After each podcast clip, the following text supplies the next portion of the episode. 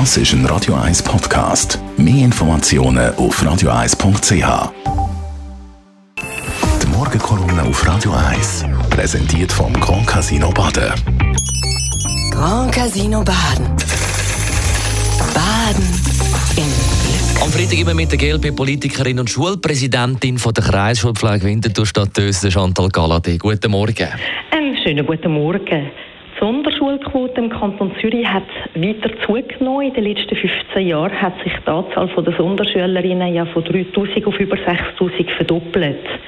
Obwohl der Kanton einmal eine Quote von 3,5 Prozent festgelegt hat, sind wir heute auf 4 Prozent.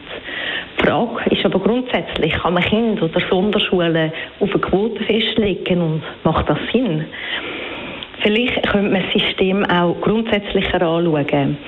Dass die finanziellen Anreizmechanismen nicht optimal sind, das hat man offenbar erkannt und soll geändert werden. Es fragt sich aber ganz grundsätzlich, wenn so viele Kinder Unterstützungsmaßnahmen brauchen, ob nicht beim System könnte angesetzt werden.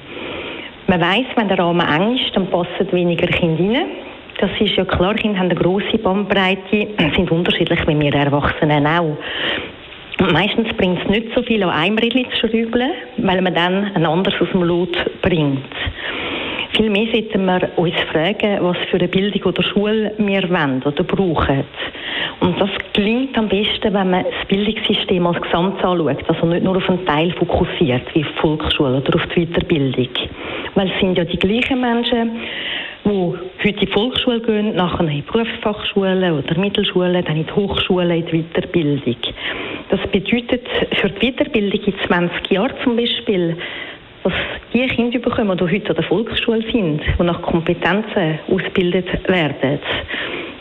Und da müssen wir uns grundsätzlich die Frage stellen, auf was für eine Berufswelt und Gesellschaft wir Kinder möchten vorbereiten.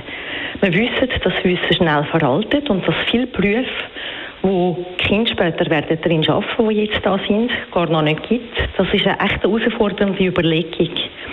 Ich selber finde den Grundsatz gut, dass man Menschen stärkt ihren Stärken und so, dass sie am Lernen gegenüber positiv eingestellt sind und vor allem bleiben. Und wenn man ihnen zeigt, dass sie ihre Stärken wirklich einbringen können, dass sie teilhaben können, dann ist das sicher schon mal eine gelingende Voraussetzung. Was wiederum aber uns vor die Frage stellt, was für Lehrpersonen das es da braucht, oder? Nämlich motivierte, gute, engagierte. Und für das müssen ja Schulen oder Bildungsinstitutionen auch können die Rahmenbedingungen schaffen, damit man so Lehrpersonen findet und damit sie auch bleiben.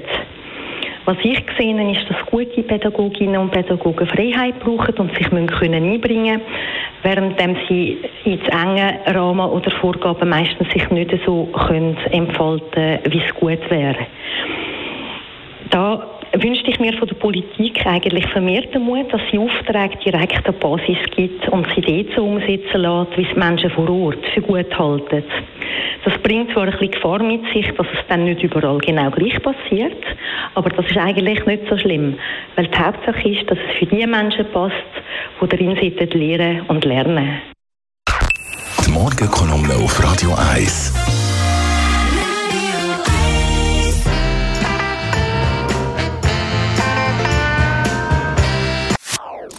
Das ist ein Radio 1 Podcast. Mehr Informationen auf radio1.ch.